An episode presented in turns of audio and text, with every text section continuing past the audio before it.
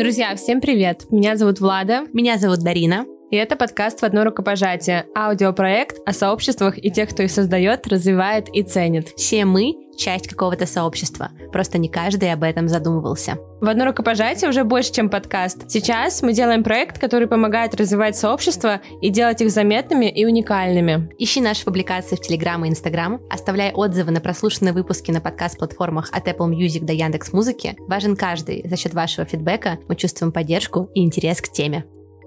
В этом выпуске мы поговорим о проекте «Аналоги детского лагеря для взрослых. Станция смена». Сразу ли проект был для Насти про комьюнити, которое они строили? Как ребята доносили магию и ценность заездов до участников, когда еще не было тренда на формирование сообществ и развитой удаленки в принципе. 10 принципов смены. Зачем они нужны и для гостей, и для команды. Кто становится админами заездов и как им удается поддерживать уникальную атмосферу каждой смены. Мы также обсудили сообщество всемирно известного фестиваля Burning Man. Когда туда попала Настя и что было после. Какое оно, бернерское сообщество, и как оно развивается ежегодно. Почему дарение — один из главных принципов фестиваля. И кому стоит поехать на фест, чтобы окунуться в атмосферу сотворчества и увезти с собой намного намного больше, чем просто яркие впечатления.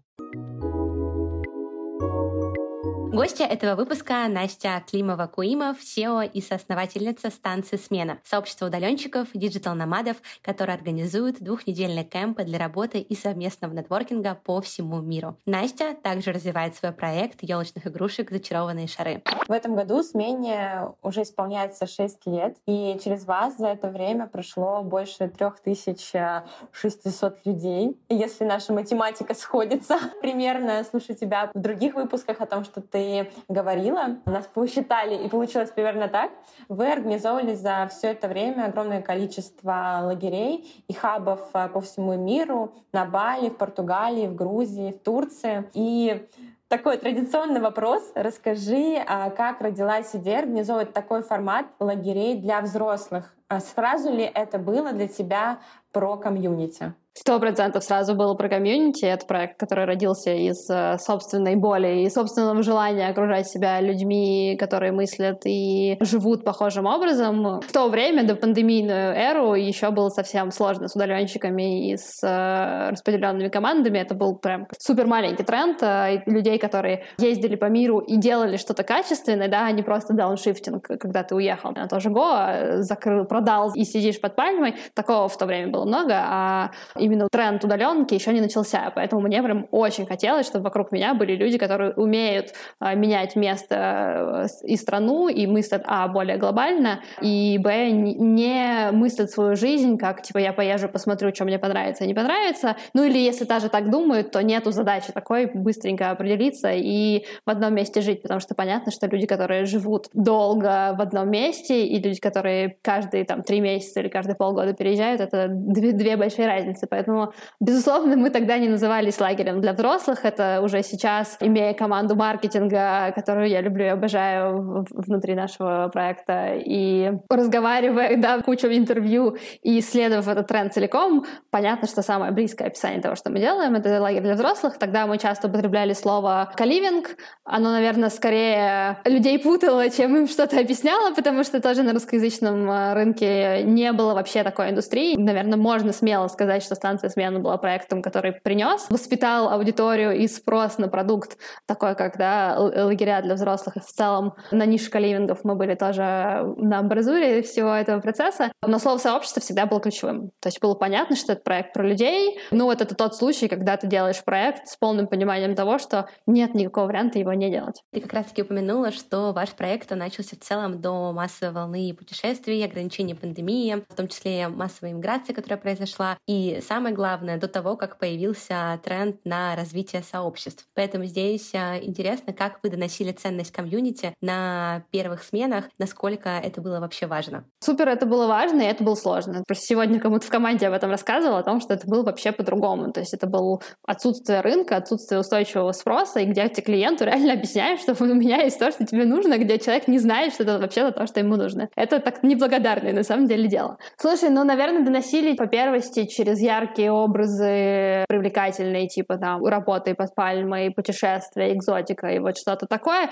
Понятно, мы всегда говорили про единомышленников и общие ценности. Я убеждена, что первое время люди реагировали скорее на вот этот образ более высокого качества жизни, большего баланса работы и отдыха, и вот сделать что-то по-другому. И надо понимать, что да, вот ты, ты говоришь 6 лет проекту, а у меня полное ощущение, что мы вот эту итерацию станции смена делаем там последние два года. Мы до этого какой-то другой продукт делали, и другая компания была, все по-другому было, потому что и потребитель меняется, и мы меняемся. И действительно, внутри наш проект про людей, и он очень социальный. То есть во многом понятно, что индустрия каливингов — это всегда не супер высокая маржинальность, и это э, явка, когда в сложные времена, в кризисные, которые, к сожалению, на моей предпринимательской деятельности часто случаются, всегда думаю о том, что я делаю социальную миссию в первую очередь, этим и держусь. Потому что действительно, делая проект для людей, мы сталкиваемся со всеми процессами, которыми проходит человек да, в данный момент. Это и чувство одиночества в, в периоды локдауна, и все там вот эти релокационные процессы с началом войны, и вообще приходится быть гибкими и на это реагировать. А ты сказала, что последние два года вы делаете тот проект, которым ты его видишь. А расскажи, в чем э, для тебя разница там, прошлых четырех лет и настоящих двух? Как развивается, возможно, иначе ваша работа или подход в коммуникации к участникам? Слушай, ну здесь, наверное, немаловажно. Не так давно SEO проекта первое время мой кофаундер Никита был, поэтому для меня, безусловно, это было лично очень большое, большое изменение. Во-вторых, мы в начале 2022 очень много вложили сил в то, чтобы простроить процессы, потому что проект начинался с того, что у нас было двое, потом у нас очень долгое время было трое, и все. А сейчас у нас 18 человек, и нас столько уже достаточно долгое время. И в какой-то момент, понятно, вопрос отлаживания процессов и именно роста, перехода из какого-то стартапа, где непонятно, как все устроено, в компанию, где отлажены процессы, и мы на этих процессах в сложные времена можем понадеяться, облокотиться, и все будет работать да, с приемлемым качеством. Это вот прям был такой качественный переход. Сравнивая еще что, что было 4 года назад, и то, что есть сейчас, очень сильно меняется портрет так называемого сменщика, что остается неизменным. Это желание и навык аутентично и глубоко и качественно общаться. Это масс, да, это то, на чем у нас все построено. Но, безусловно, менялся и сколько ребята зарабатывали. Даже те, кто с нами съездил с первого года и ездит до сих пор, и такие есть, и я очень этим горда. Раньше у нас были совсем простые локации, сейчас это локации более высокого качества, чтобы всем было удобно и комфортно. Мы делаем в том числе да, более дорогие продукты, это как регата, да, где понятно, что это более высокие водные, но и меняется, да, опять же, Раньше это были ребята, которые живут какой-то unconventional э, стиль жизни, да, совсем необычный. Потом это стала пандемия, стало более доступно. Ага, появился какой-то вот такой классический удаленщик, который ездит, перемещается, и это стало как-то очень всем понятно. Мы перестали быть странными, мы стали наконец-то работать на более широкую аудиторию, потому что таких как нас просто стало сильно больше. Сейчас это в том числе ребят, которые либо релацировались, либо выбрали для себя не релацироваться финально, да, как-то вот там здесь полгода, там полгода, года. И возраст, да, стал повзрослее, и, и, и социальный статус стал повыше. Ну, в целом меняются, наверное, запросы. Да, что было важно тогда, сейчас это вопрос наверное, самый актуальный про границу да, индивидуального и социального, потому что мы про комьюнити, но где эта грань да, того, когда ты, окей, стал успешным специалистом, у тебя закрыты да, не только базовые потребности, но какие-то там чуть повыше потребности, а дальше что? Все равно есть потребность социализации. А где эта грань, то, что я уже не готов мириться с тем, что мне неудобно. А в комьюнити это всегда вопрос какого-то баланса, да? Поиск вот этой вот точки роста, с одной стороны, которые тебе дают другие люди, а с другой стороны, ага, все равно уже есть вот эта вот самость, которая чуть больше, чем была пять лет назад, просто ввиду каких-то личностных процессов.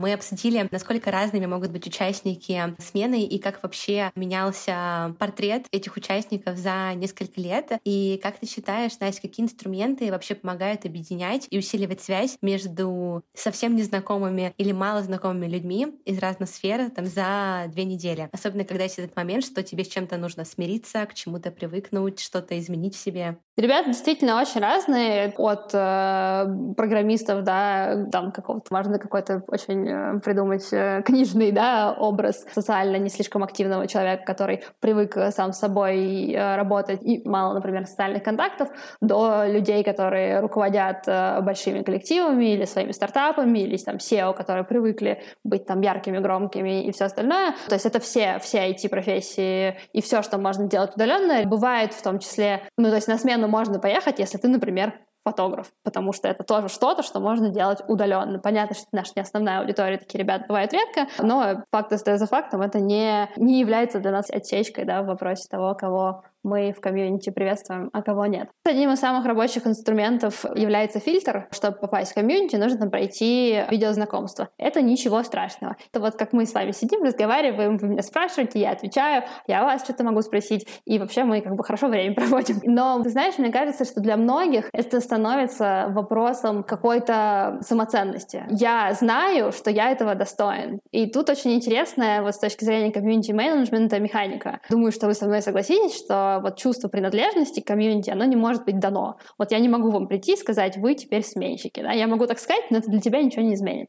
Чувство принадлежности может быть только взято с, с, вот самим человеком. То, что стоит между нами и коннектом, чаще всего это чувство стыда. Со мной что-то не так, я там что-то сделаю, меня неправильно поймут. И вообще, в принципе, я там, наверное, недостоин быть частью этого коллектива или что-то такое. Поэтому вот это наличие такого барьера, оно на самом деле является одним из инструментов вариантов, потому что если человек решил, что, а, ему это нужно, очень много комментариев, возвращаясь к вашему предыдущему вопросу, раньше были под проектом, типа, я не понимаю, я прочитал, я не понимаю, типа, мне вообще это зачем? Говорю, не надо, ты не понимаешь, тебе не надо.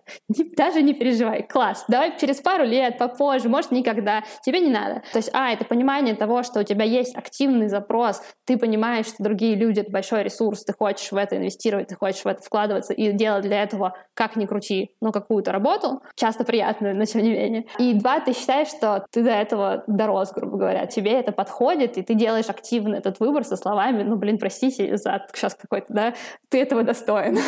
Вы меня в хороший момент э, методологически подловили. Я просто недавно это команде все очередной раз транслировала, поэтому я вам прям сейчас так заготовочку выгружаю методологическую. Кто бы мне такое сказал 6 лет назад, что это вот по таким законам жанра работает, это было бы вообще платиновый материал. А это годы вашего наблюдения или откуда формируется вот этот а, большой объем вводной информации, как а, работать с комьюнити а, удаленщик. Слушай, да, только личный опыт. То есть понятно, что там я читаю книги, вхожу на конференции и вот это вот все, но опять же, все так быстро меняется, и мир такой динамичный, что понятно, есть процессы там психические, групповые, которые тысячелетиями да, одинаковые, как были в, в, в пещере. А насколько каждый год как бы трансформируется вот этот а, свод правил, методологических подходов? Хороший вопрос. Скорее не меняется, еще меняется. Программа смены сегодня очень сильно похожа на программу смены, которая была первые там, два года. Мне кажется, что самая большая проблема вокруг любых продуктов, основанных на комьюнити, это формирование ожиданий. Потому что транслировать то, что ту магию, которая происходит внутри сообщества, самому сообществу не нужно. Самому сообществу все кристально понятно в большинстве случаев.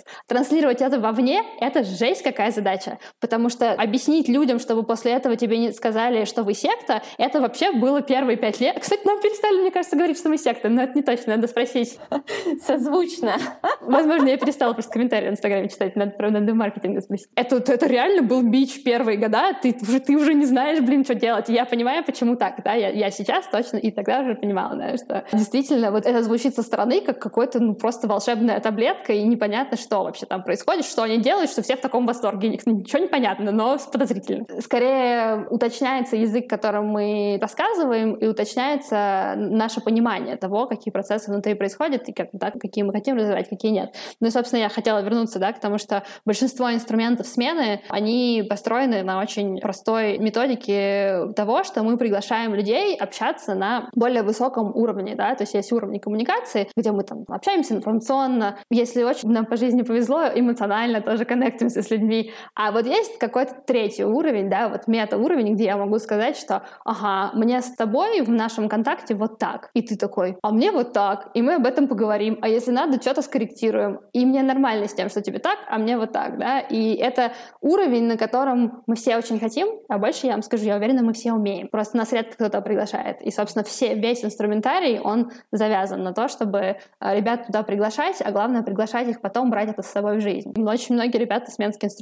используют на работе. И это супер классно приносит в свои команды, потому что это действительно это то, где смелость нести это дальше, делать это не только в супербезопасной среде, но и в среде, где это может вызвать сопротивление, это будет, это не будет необычно или еще что такое, это вот вообще, мне кажется, ultimate цель. Мне тут э, интересно задать такой вопрос. Мы говорим про community-driven ориентированный проект, и мы говорим сообщество комьюнити, сообщество комьюнити.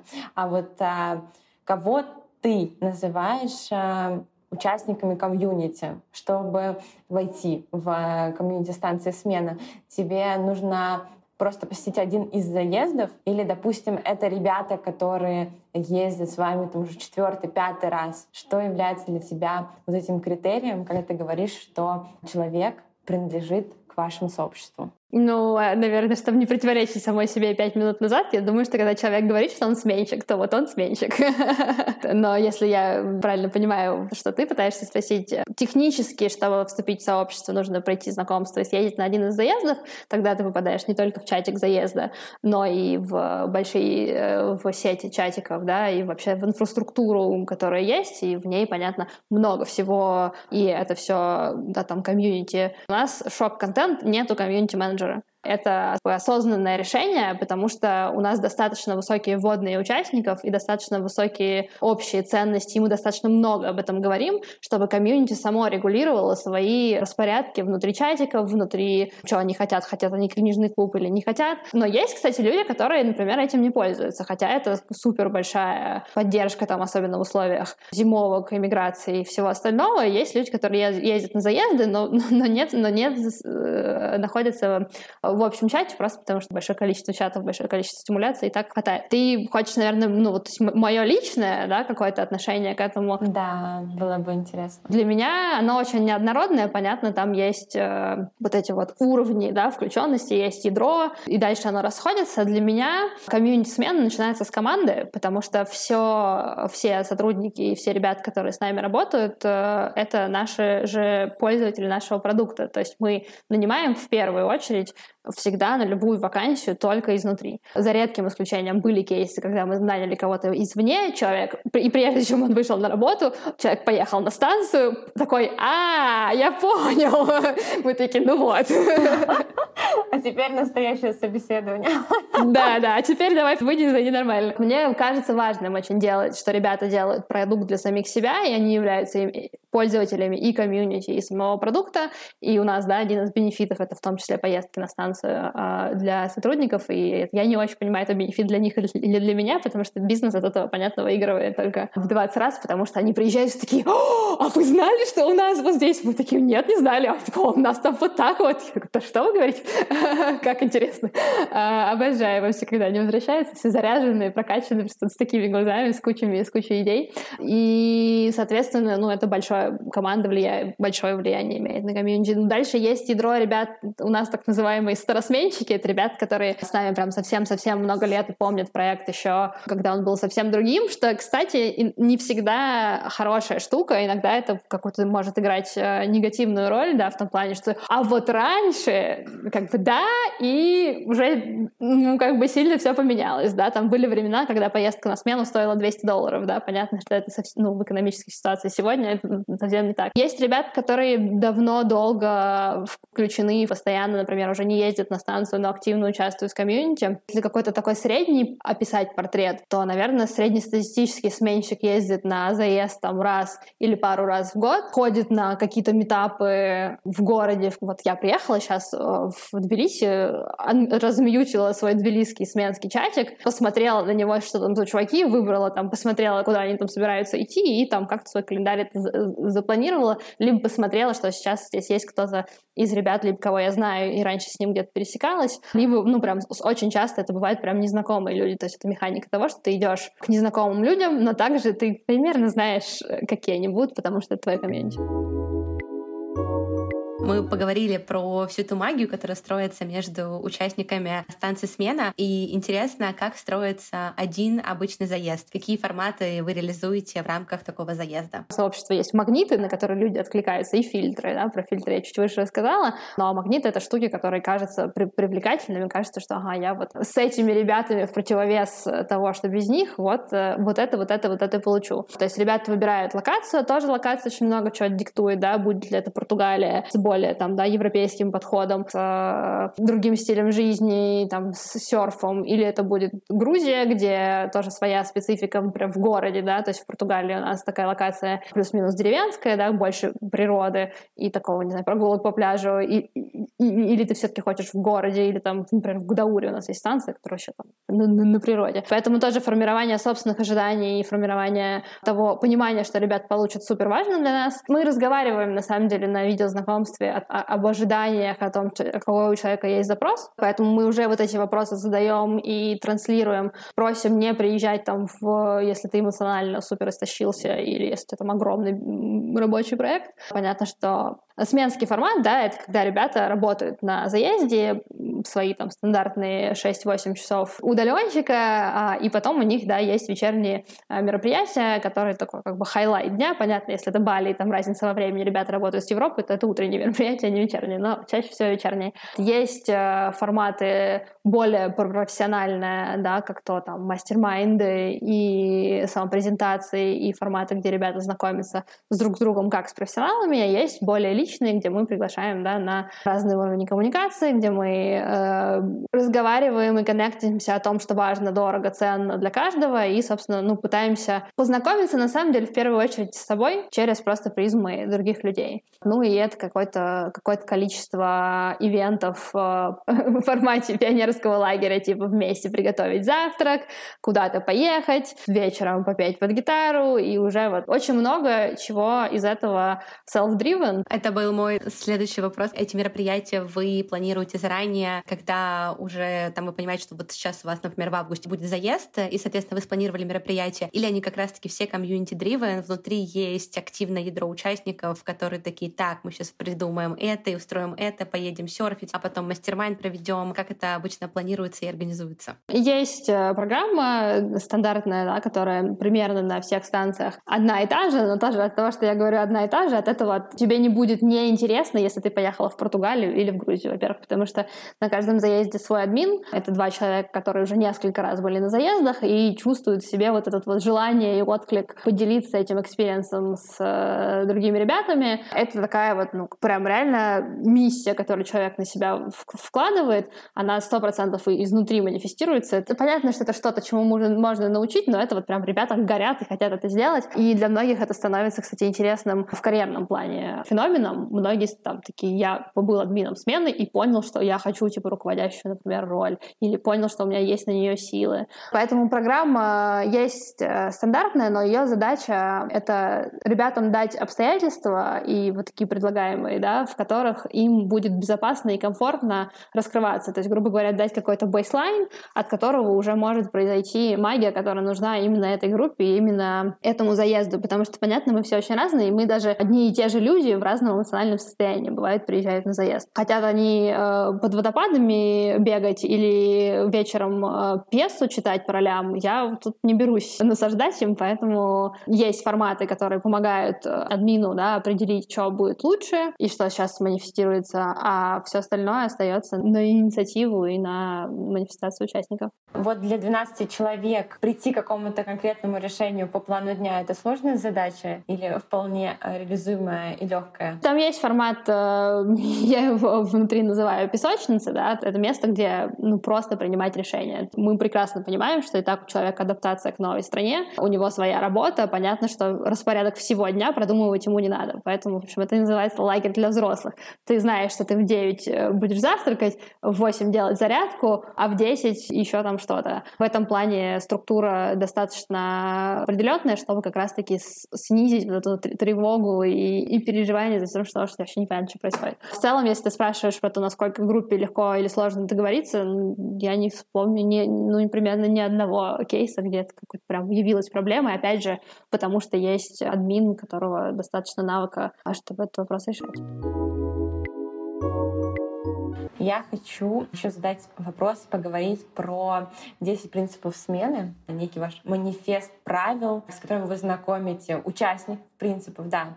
Для тебя, для вас это... Как вы к этому относитесь? Это скорее Библия или это свод рекомендаций? Сто процентов это рекомендация. Это призма, это какое-то стекло, через которое я живу в свою жизнь уже так много лет, и это применяю, но ребятам предлагаю, безусловно, это не... Поэтому не, слово «правило» здесь не подходящее. Это какая-то новая парадигма, которую ты можешь взять и сказать, ага, люди, которым я доверяю, говорят, что это на что-то влияет. Могу ли я и хочу ли я сейчас попробовать начать делать что-то по-другому? И, собственно, посмотреть на этот процесс и на себя через вот эту другую линзу. Поэтому я их люблю, обожаю. Это, это действительно основа всего, чего мы делаем. И часто я, заходя в партнерки с какими-то другими проектами, мы сейчас много этого делаем, я смотрю, соответствует ли это вообще-то моей, моей философии э, проекта, и дальше решение принимать очень легко. А как вы знакомите с ними участников? Я так поняла, ну если это неправильно, соответственно, нету на этапе интервью вопроса «назови все 10». Но э, насколько глубоким является погружение вот в этот контекст принципов? У нас есть э, вводная лекция, это, пожалуй, единственный формат сменский, где вообще все взаимодействие — это peer-to-peer, да, то есть человек-человек. У нас нету форматов, где мы приглашаем каких-то гуру, которые что-то рассказывают, или ведут даже, когда э, я, я веду заезд, я его никогда не веду из позиции «я вас сейчас всех научу жить», да, я веду его из позиции «вы приехали, мы, мы сейчас вместе придумаем, что бы мы от всего этого хотели». Единственный формат, который есть, это такой лекционно-семинарный формат, где мой кофаундер Никита до сих пор на открытии каждого заезда собственноручно рассказывает про 10, а иногда, когда он в хорошем настроении, про 11 а, принципов сменских, которые мы адаптировали и, и взяли да, после поездки на Burning Man. Да, это феномен, происходящий в Невадской пустыне. Некоторые говорят, что это фестиваль, но в первую очередь это комьюнити, у которых да, вот есть тоже 11 принципов. Хотела узнать э, про эти 10 принципов. Соответственно, какой из них твой любимый и такой фундаментальный? Так как любимого ребенка выбрать? Если у тебя их 10, или даже 11, если в хорошем настроении. Для смены основополагающим является принцип э, ух, ну, наверное, дарение, да, когда ты принимаешь на себя парадигму, что чтобы от взаимодействия с другими людьми получить, ладно уж пользу, а хотя бы удовольствие, нужно в это инвестировать. И это дарение от чего самого ценного, что у нас есть, это внимание и ресурсы. Поэтому без этого, опять же, ничего другое не получится. Поэтому, наверное, он здесь самый ценный. На заездах есть формат, когда ребята друг с другом делятся экспертизой и какими-то инструментами, наработками, тоже определяют получается на месте, да, вы хотите, чтобы я вам сегодня рассказывала так аутентично общаться, а также я вот предприниматель со стажем, или вот про это поговорим. Это остается на смотрение группы, и это тоже некий акт дарения. Мы пытаемся менять парадигму потребления, да, когда ты приходишь, вот знаешь, ты наверняка вы были на нетворкинг каких-то ивентах, где ты приходишь, и ты ощущаешь, что каждый человек, который к тебе подходит, он такой, так, а ты чем занимаешься? Вот этим? Ага, мне не подходит. И уходишь, да, и, то есть там нету какой-то аутентичности, что ли, есть вот это потребительское, насколько ты сейчас можешь решить решить запрос, который у меня есть, да, и чаще всего он связан с ресурсом, с деньгами. Мы пытаемся эту парадигму поменять, потому что когда ты меняешь ее в своей жизни, оно вот как-то все по-другому начинает работать. Вообще-то, если ты приходишь с позицией, что я могу для тебя сделать, это гораздо более сильная позиция, чем, чем потребительская, и на нее реакция совсем другая. И, собственно, чтобы качать эту мысль, чтобы качать вот эту штучку маленькую, и, ну, на это много, многие инструменты построены как раз-таки вот, вот в этом, чтобы ребят пригласить к этому дарению. Будет ли это ты завтрак утром на всех приготовишь, или придумаешь как там какой-то ивент, или просто конкретно увидишь человека, который профессионально имеет затык, который ты знаешь, и его подскажешь ему словом и делом, это уже э, дело десятое. Поэтому, наверное, отвечая на твой вопрос, э, принцип дарения безвозмездного, да, без ожидания чего-то взамен, просто из посыла того, что это то, что я хочу делать сам, ну и, наверное, если можно выбрать второй, я бы сказала здесь и сейчас, потому что в digital эре, в эре того, когда информация сыпется от нас со всех сторон, из каждого утюга, быть в моменте, в контакте с самим собой, с тем, что я сейчас переживаю, с чем ты сейчас переживаешь, и не в телефоне, не в компьютере, а в контакте — это, наверное, краеугольный камень. Я думаю, что одни из э, участников, у которых особенно прокачан принцип дарения, это админы, поэтому здесь было бы интересно поговорить и про этих ребят. Как вы выбираете админов на заезд? Как я понимаю, это активные участники, которые проявили себя и решили, что сейчас они хотят задать и создать эту атмосферу для других ребят. Угу, да, у нас после заезда есть форма обратной связи, где мы их спрашиваем, а кто вам кажется из э, прошедшего заезда мог бы стать хорошим админом, потому что, ну, все равно это какие-то лидерские качества, какая-то естественная предрасположенность к эгегей, а давайте вот это и вот то, ну и высокий уровень эмпатии, безусловно, потому что нужно быть в коннекте с, с собой и с 12 другими людьми и как бы, да, это все навигировать. Но также понятно, что это личный выбор каждого, и есть а, анкеты, которые ребята заполняют. Сейчас у нас э, большой, большой демант на то, чтобы поехать э, админом. Это такая востребованная роль в проекте, потому что это действительно возможность по-другому чуть-чуть. Да? Ты ездишь один-два участниками, потом ты хочешь качественно другого взаимодействия, ты хочешь попробовать делать это с, э, немножко в другом аспекте. Есть мануалы, есть, понятно, best practices, которые мы ребятам передаем. Понятно, что продукт, он не, не гомогенный, да, он разнится разнится очень сильно от того, буду я вести или даже будет Никита вести. Это очень разный вайб. И в этом своя прелесть. С одной стороны, это с точки зрения там, предпринимательства нестабильность качества в каком-то смысле, а с другой стороны, и нет такой задачи, потому что мы не делаем Кока-Колу, которая во всем мире должна э, на вкус быть одинаковая. Мы делаем проект, где собираются очень разные люди, и, наверное, главное качество админа — это адаптивность и такое, да, вот принятие мысли о том, что все происходит наилучшим образом в любом любом случае. А вы как-то обучаете админов, они проходят какой-то небольшой интенсив обучения, или это просто какая-то теоретическая часть, которую они изучают и потом попадают на заезд и начинают уже активничать? Слушай, ну, во-первых, они э, чаще всего несколько уже раз были на заезде, сам прошел этот опыт, и прошел его несколько раз, и ты понимаешь, ага, вот здесь было удачно, здесь можно было по-другому, а я бы хотела сделать вот так. Во-вторых, безусловно, это анбординг, и мануалы, и общение, и встречи, и какие-то обсуждения, созвоны. Как лучше делать? Весь инструментарий, который есть, весь до зубов вооружаем. Ну, то есть это фильтр тоже для вас определенный на админа, что он должен там минимум две смены был посетить ранее. Без этого критерия э, ребята не могут стать админами. Да, нам иногда пишут э, на почту. Я фасилитатор хочу. Классно, съезди сначала пойми, что мы тут делаем, потому что, безусловно, хороший фасилитатор — это плюс, но мы делаем достаточно самобытную историю, которая по своим правилам играет, и здесь нужно сначала в этот контекст погрузиться. Я хотела сказать про то, что у вас очень высокий уровень доверия к людям, которым а, вы предлагаете провести смены, и они идут параллельно в течение года. Насколько я знаю, у вас просто полный цикл, нет таких свободных дней, когда нету ни одной смены. Но теперь понимаю, что ну, это сложная задача, но она не настолько сложная, что ты не представляешь, а, вот как тебя, как щеночка кинули в воду, и тебе нужно плыть всех организовывать, все довольно осознанные и с высоким уровнем понимания того, зачем каждый из э, присутствующих есть на этой смене в этом доме, зачем он приехал. Да, ну и тут хорошие слова про то, что админ — это не аниматор, да, все таки это не программа, где ты приезжаешь и тебя развлекают или чему-то учат. Здесь хорошее слово, мы так не называем, так просто исторически получилось, что админ и админ. На самом деле это фасилитатор. Что такое фасилитация? Фасилитация — это организовывание людей и пространства целями, которые нужны этим людям. Ты не приезжаешь свою адженду транслировать, ты приезжаешь взаимодействовать с тем, что есть. Поэтому это безусловный навык, но это не то, что тебе, знаешь, нужно с нуля придумать программу на 12, на 13 ночей, и ты такой, о боже мой, что мне с ними делать? Да, у меня был такой вопрос, насколько админ в вашем понимании это то же самое, что и комьюнити-менеджер, но теперь я скорее задам его от обратного. В чем такое глобальное отличие? Комьюнити-менеджера от админа? Комьюнити-менеджер, ну, насколько я понимаю, чаще всего в брендах и в онлайн каких-то историях это человек, который следит за инфраструктурой, ссылку прислать вовремя на звоночек, в календарик внести или что-то такое. Это неотъемлемая часть функционала. У админа эта роль есть, но она минимальна, потому что помимо этого у нас есть орг-отдел, э, который, собственно, занимается тем, что предоставляет инфраструктуру дома, чтобы клининг вовремя случался, чтобы интернет работал и вот это вот все. Поэтому эта часть не ложится на админа. Здесь, наверное, есть тоже инфраструктурная эта разница. Говоря про другие проекты, видишь, у нас нет комьюнити-менеджера, поэтому я, мне не сложно немножко это навигировать. Но, насколько я понимаю,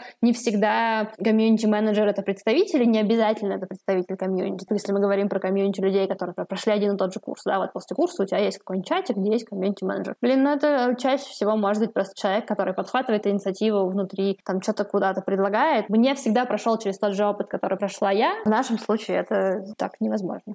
Плюс э, хотела тут спросить про онлайн. Чаты живут и после смены, и все вот эти 3600 участников, они там состоят. Если вы не модерируете, координируете работу чатов изнутри, это все самоорганизующийся процесс, насколько много бывает каких-то конфликтных ситуаций, в которые нужно включаться. Бывают ли они вообще? И ли вот эти своды правил, возможно, эти те же самые 10 принципов, которые были заложены в смене, а работают ли они в жизни после э, для участников этого сообщества? Если не работают, то я провалилась, как со всем своим проектом. Я надеюсь, что работают, в этом и есть. И приглашение есть в том, чтобы нести это дальше. Слушай, во-первых, у нас нет чата, где есть 1600 человек. Понятно, что одного чата с таким количеством людей, это, наверное, не очень устойчиво. Есть один большой единый чат, э, на все локации есть, они потом по географическим точкам. Ну и там потом дальше по интересам. Но это уже в меньшей степени. Никакой модерации внешней мы не делаем, потому что я искренне верю в то, что сообщество является сообществом только когда оно саморегулированное. То есть подписчики в Инстаграме — это не сообщество. Это группа людей, да, там, у которых сходные интересы, может быть, сходный досуг, но это отнюдь не сообщество. Сообщество должно уметь э, что-то делать само и как минимум регулировать свой чатик. Если сообществу комфортно, что в чатике обсуждается вакцинация, политическая повестка и, и что-то такое, окей, я не считаю, что это в моих правах, э, это это ограничивать. Поэтому есть э, вводные по тому, как мы общаемся. Мы общаемся аутентично, э, как человек к человеку,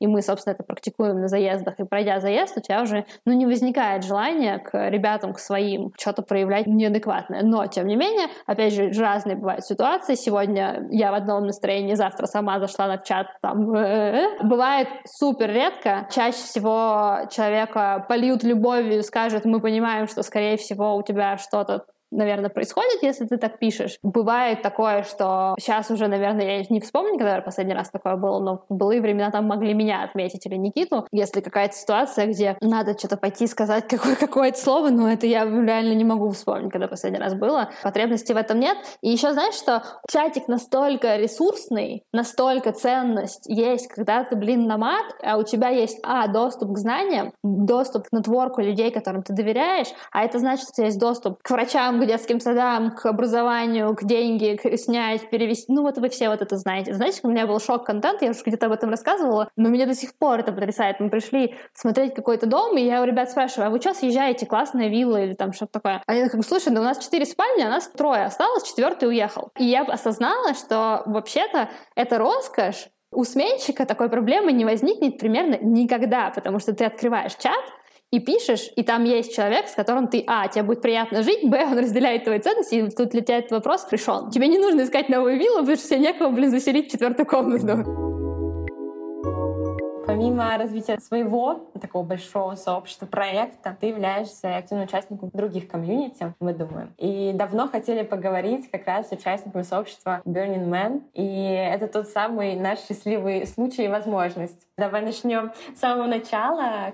Когда и как ты туда попала? Уф, мне очень плохо с годами, когда мы там поехали. Но вот мы поехали, и на следующий год смену открыли, вот в тот год был. Так, 2016.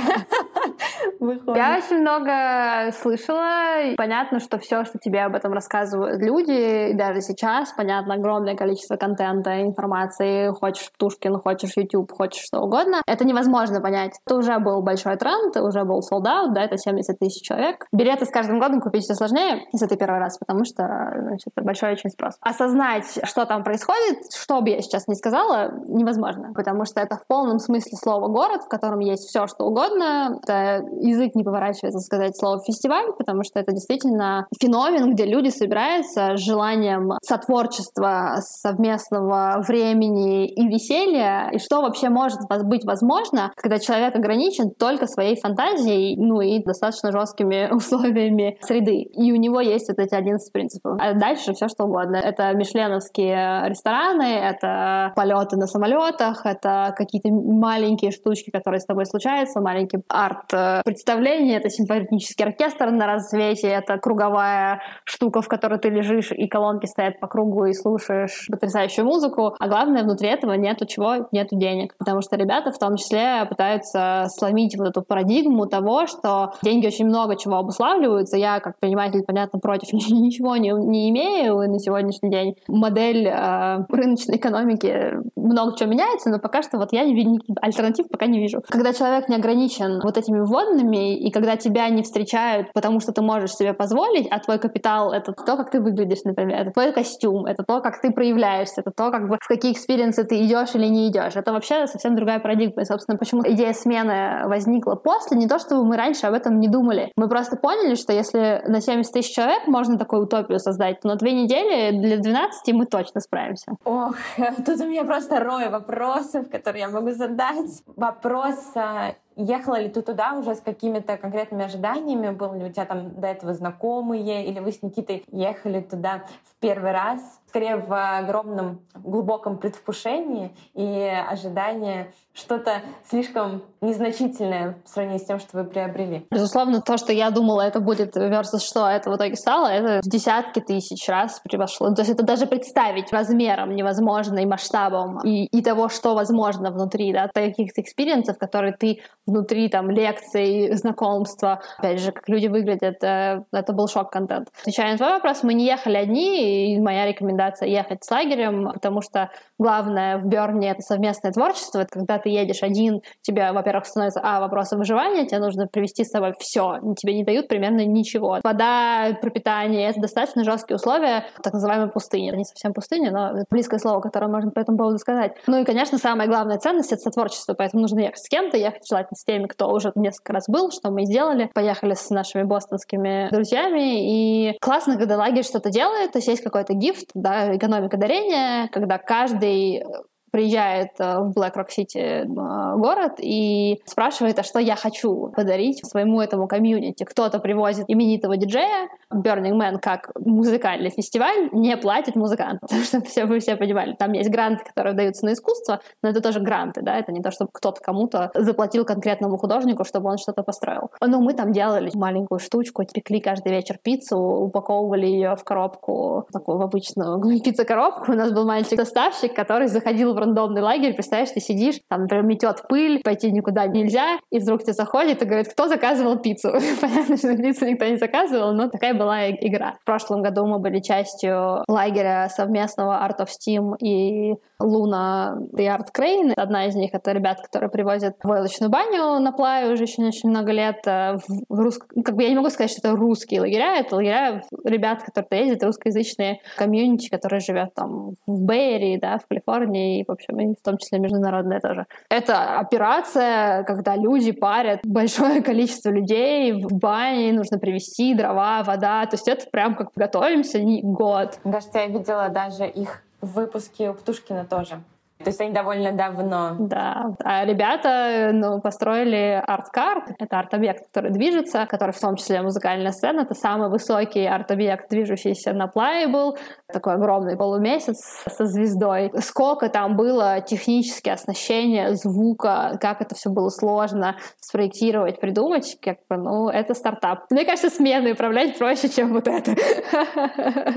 А ты сказала, что во время фестиваля происходит очень много сотворчества и вот взаимодействия этого между участниками. И, естественно, тут самый главный вопрос, как живет сообщество после того, как уже прошел э, фестиваль, закончилась ваша маленькая жизнь в этом городе? Слушай, ну в самом городе в Black Rock City ничего не происходит, и в этом и есть концепция, да, это национальный парк, то есть такая вспышка на 10 дней, на 7 дней, по-моему, которая, опа, построили все там, начиная от больницы до почты и вообще все, что ты только можешь себе представить. Вот, вот ты скажи все, что у вас, оно там есть, что это город. И оно хоп потом пропадает, и да, один из принципов, вот, не оставляй следа, то есть э, абсолютно девственно, пустая остается плая. Понятно, что да, там некоторые стройка занимает чуть больше времени, но э, комьюнити, безусловно. И, собственно, одна из моих гордостей, да, в том числе проектом смены, связана с тем, что получается, что мы принципы Берна живем и стараемся жить каждый день, и это круто. А я уверена в том, что мы, как человечество, общество сейчас вполне себе можем такое в целом интегрировать в свою жизнь. Такие принципы, они не лишние. Но, безусловно, соприкоснувшись с таким, не хочется с этим расставаться, поэтому после Берна происходит долгая череда декомпрессий, когда ребята встречаются, обменяться впечатлениями, еще там месяцами об этом говорят. Есть региональные штуки, local берны, построенные по тем же принципам, которые точно так же, у них абсолютно прозрачная экономика. Я не говорю про фестивали, которые пытаются под Берн закосить и на этом заработать деньги, я говорю про реально approved э, организации Burning Man, самим этим НКО, ивенты, которые соответствуют всем принципам, в том числе скажу про балийскую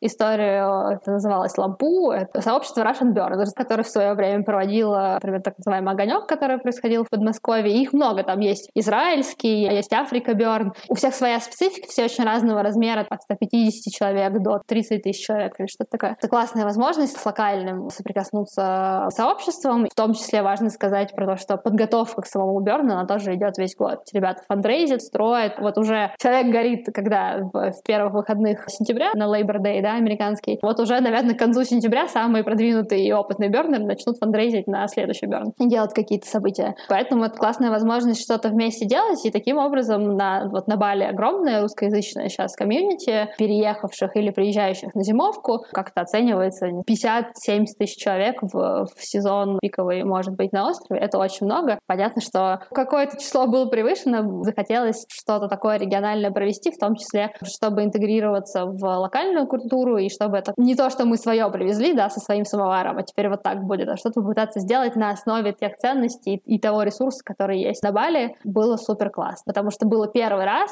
ребят, которые были на Берне и приехали на Лампу, было супер мало. То есть транслировать людям, которые никогда с этим не прикасались, вот эти ценности, это тяжело. Было очень смешно наблюдать за сменщиками, которые поехали. Блин, так мне было гордо вообще за это. Они поехали на этот Лампу, они сделали свой лагерь. Лагерь был одним из самых классных и качественных. Небольшие молодцы, но многие потом подошли ко мне и сказали, Настя, я понял, я понял. Я говорю, ты 7 лет на смену ездил, ты понял.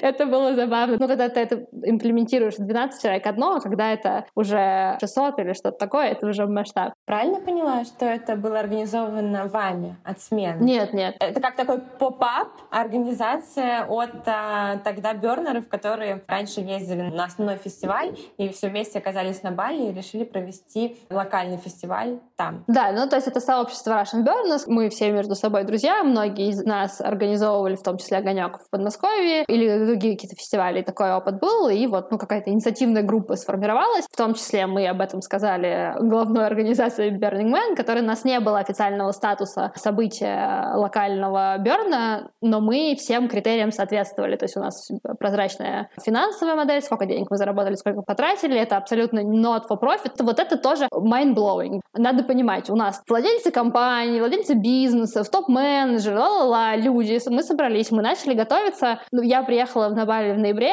и это уже была не первая их встреча. То есть три месяца мы готовились к этому событию. Мы ничего с этого не заработали. Больше того, мы все сами себе купили билеты на фестиваль, который мы провели. Вот это бернерский спирит. И часто люди спрашивают, зачем? Человек отдыхает в созидании, Никто никогда не отдыхает в потреблении. В какой-то момент кажется, что ты отдыхаешь, ходя по молу. На самом деле это не так. Реально в сотворчестве и в процессе создания чего-то нового очень много энергии. Это то, на что очень легко подсесть. Когда ты этот способ взаимодействия с людьми для себя открываешь, ты по-другому просто не можешь. Уже неинтересно ехать на фестиваль, где, где, стоит артист на сцене, и ты на него смотришь. Ты хочешь быть частью этого, ты хочешь проявляться, ты хочешь показывать себя в этом процессе. Но это тоже вот какая-то такая метапозиция. А каково мне, в этом experience один из тоже принципов, что нету зрителей. Все участники, мы все собрались и сделали друг для друга, чтобы вы пришли и покайфовали вместе со мной. Мне не интересно просто прийти покайфовать, мне интересно сделать это а вместе, б, чтобы это было частью меня и частью какого-то там моего vision а. Поэтому вот на вот этом фестивале, который сделала такая орггруппа, был отдельно лагерь, который просто ребята-сменщики собрались. То есть я вообще к этому не имела никакого отношения. Они, может, между собой друзья, они умели, что они там что-то свое придумали. Но прикольно было, как вот эти ценности,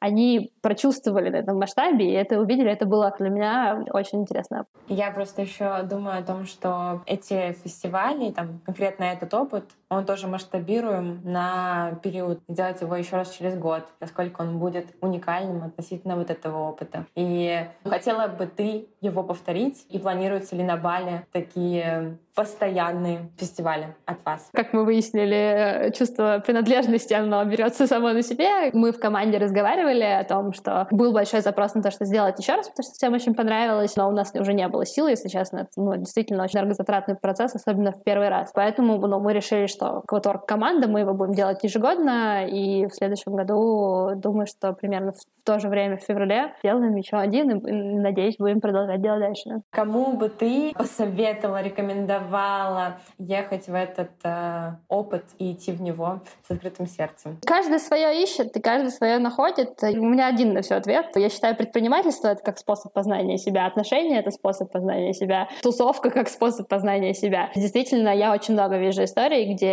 через вот эту стройку, а какой арт-объект мы хотим построить, а что, про что мы хотим наш лагерь, очень много самости просыпается в людях, и они зачастую сами этого не видят поначалу. Но очень много потом из этого и перемен в карьере случается, потому что человек ответить на вопрос, что я вообще хочу сделать, когда нету никаких ограничений, это на самом деле очень сложный вопрос. Понятно, что если ты можешь э, себе позволить в такое пойти и посмотреть, а как я взаимодействую, для меня был очень большой опыт того, как я беру на себя ответственность, почему все тусуются, а я бегаю сейчас с рацией. И вообще я сейчас должна бегать с рацией, это моя функционал, или я сейчас немножечко вот много на себя взяла? Думаю, я бы бегала.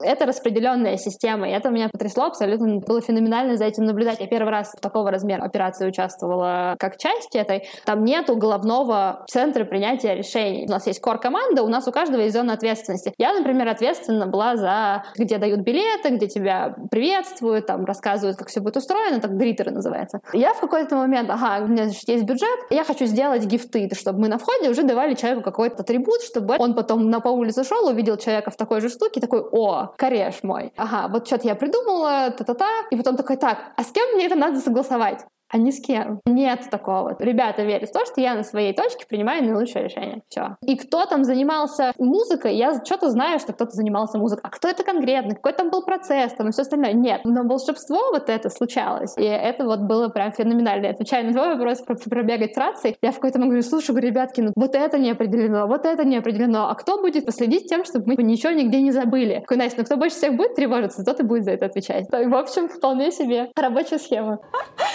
Отличный план. Очень освобождающая структура, наверное, ощущение внутри. Нету никого над тобой. Умнее, сильнее, быстрее. У меня инсайт. Или кто лучше знает. Очень э, такой впечатляющий момент. Потом в комментариях к подкасту расскажете про инсайт. Я свой тоже напишу. У меня тоже был. Мы живем во время бума экономики впечатлений. Бренды борются за внимание своих покупателей и каждый день работают над качественным улучшением их опыта. Мы хотим исследовать, за счет чего бренды обретают своих лояльных клиентов и амбассадоров. И запускаем новую рубрику «Комьюнити вокруг брендов», где вместе с нашими гостями мы будем открывать новые сообщества и индустрии, в которых они существуют. Первый вопрос. Назови три сообщества брендов, в котором ты считаешь себя причастной. У меня большая часть идентификации это, это бернерское комьюнити, но я не знаю, насколько это можно, во-первых, назвать брендом, но я думаю, что да. Я думаю, его можно отнести к этому, да. Можно, но потому что для меня это прям показатель. Если человек говорит, я бернер, то для меня это серьезный критерий. Но у меня есть другой фестиваль, который похожие люди делали тоже для друзей, друзей, друзей, и то есть я говорю, там мангуповская тусовка, тусовка мангуп, я вот точно знаю, про что это, и я точно с этим идентифицируюсь. По самоидентификации, но тут, наверное, нет никакого бренда. Я очень сильно с предпринимательской тусовкой тоже идентифицируюсь. Я сейчас как-то даже не могу, наверное, назвать никакой конкретный бренд, кроме Свенского, да. Свои тоже можно. А с каким брендом, проектом ты хотела бы сделать, например, коллаборацию станции «Смена» или организовать совместное мероприятие? И почему именно с ним? Уф, слушай, у нас вообще этот год, год партнерок, э, поэтому хочется сказать, я вот со всеми, с кем хотела, уже это делаю, потому что на командных брейнштормах этот вопрос поднимался. Какая-то такая прям большая амбиция, не знаю, может быть, это какая-нибудь Pixar студия.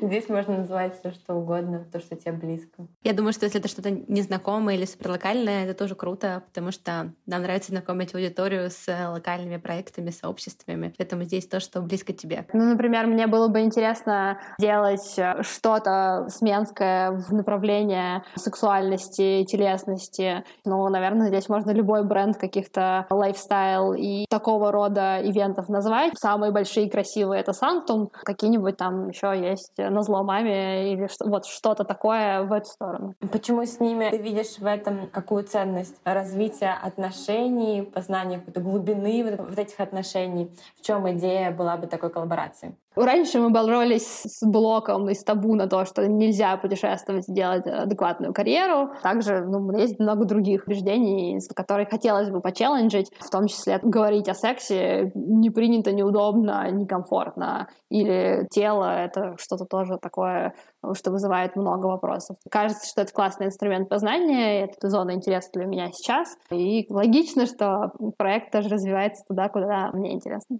Думаю, здесь еще будет один актуальный вопрос ты сказала, что было довольно много коллабораций, вы это довольно часто обсуждаете с командой маркетинга. Можешь назвать какую-то свою любимую, которая тебя особенно тронула, которая была поддержана вами и организована, возможно, в формате одной из станций? Сейчас э, самое актуальное то, что есть, это формат смена без работы. Я когда первый раз это вслух сказала, я в обморок чуть сама не упала. То есть проект, который начинался с удовольничиков и работы, где мы рассказывали о том, что вообще-то баланс работы и отдыха, и вот это вот все. И вообще отстройка у наша, да, от многих проектов, от многих ретритов, которые есть, заключается в том, что у нас вообще-то можно приехать еще время найти поработать, а не только там познаваться. И тут я такая, смена без работы. Настя, ты что вообще несешь? Вот, кстати, у нас скоро стартует в августе в Турции регата с дизайн-регатой, понятно, яхтенных приключений. Мы такое что-то похожее делали с «Силой ветра», тоже классная очень коллаборация, которая много лет у нас уже продолжается, но только здесь, во-первых, а, без работы, б, с вечериной, когда ты обсыпаешься блестками, купаешься с огромным э, розовым фламинго. Вот эта часть, на самом деле, игры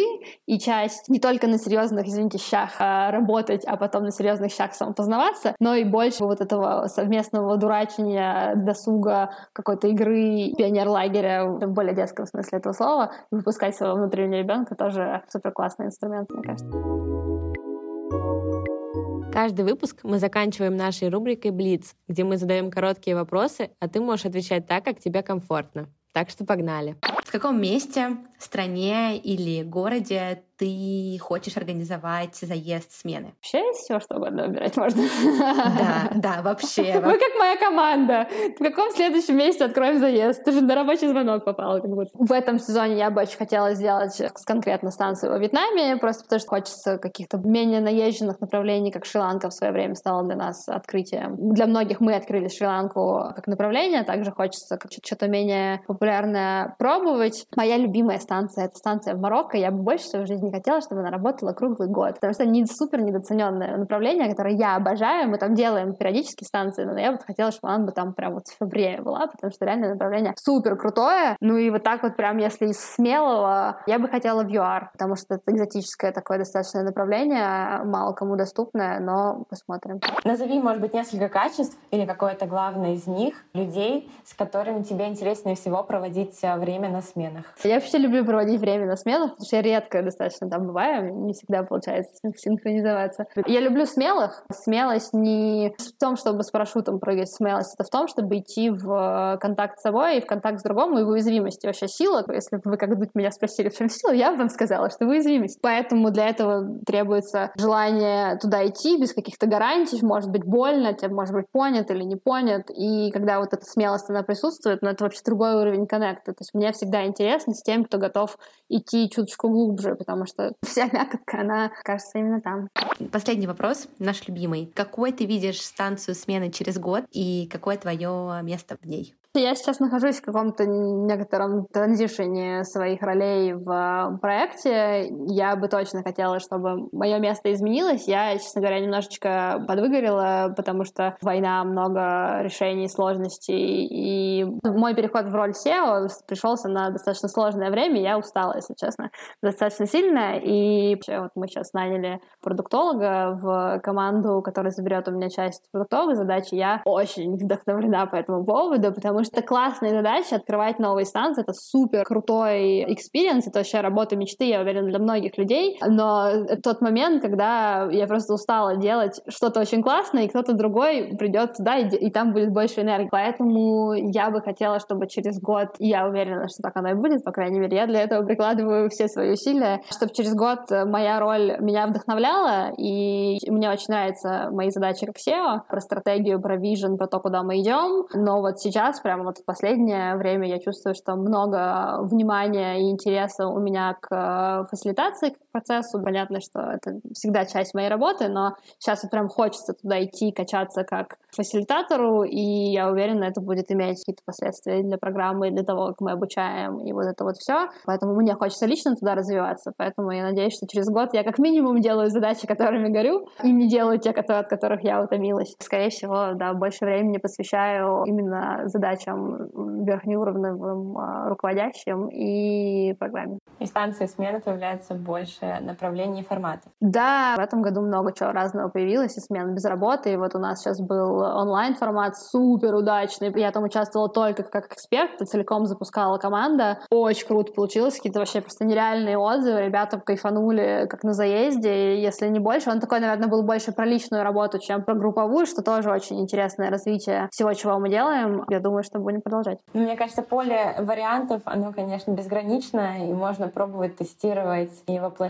Плюс это все про людей. Я думаю, что каждый человек может это сделать, наполнить это пространство вариантов своей уникальностью. Ваш проект в этом плане просто у меня ни с чем не ассоциируется, он очень особенный. Классно, да, ассоциируется, наверное, с возможностями тогда получается. Если все можно, что я выбираю сегодня. Мы собрали основные мысли, которые запомнились нам после разговора с Настей. Хотим привести их в виде отдельных пунктов, которые помогут тебе по-новому взглянуть на свое сообщество и, возможно, вдохновят на новые форматы и идеи. Настя отметила, что достаточно сложно транслировать магию внутри сообщества на людей извне. Поэтому важно подумать и ответить себе на вопрос, почему им может быть интересно внутри, почему они захотят присоединиться. У тебя должны сформироваться фильтры, критерии отбора участников и магниты, уникальные детали, которые будут притягивать схожих по вкусам и принципам жизни людей в твое сообщество. Ребята набирают команду из тех, кто уже был на их заездах и на своем опыте знают, каким содержанием, глубиной и атмосферой пропитана каждая смена, какие маленькие практики формируют этот вайб и доверие внутри. Обязательно выделяй внимание и время тому, чтобы сотрудники, а точнее твоя команда, глубоко понимали продукт и имели возможность быть его частью. Как результат, бизнес от этого выигрывает x2, а возможно и больше. Вдохновленная Man, Настя с друзьями организовала свой фестиваль на Бали. Ребята смогли повторить ту атмосферу и вайб в другом месте, просто следуя бернинским принципам. Оказалось, что дело не вместе, а в процессе сотворчества. А еще Принципы формируют фундамент взаимосвязи людей и делают общий результат прозрачнее в достижении. Дарение – одна из основ, которая формирует цикл обмена силами и энергией. Подумай, что ты можешь дать своему сообществу, компании или миру. А что ты ожидаешь взамен? И действуй. Нам было очень ценно видеть тебя среди наших гостей, и твой проект Надеюсь, что его горизонты действительно безграничны. Все то, о чем мы успели поговорить, сбудется. Кайф. Спасибо большое. Да, самое классное, что каждый из нас э, записал себе по инсайту после этого подкаста, а значит, э, мне кажется, все удалось э, больше, чем на сто процентов. Ты не зря. Это правда. Спасибо большое.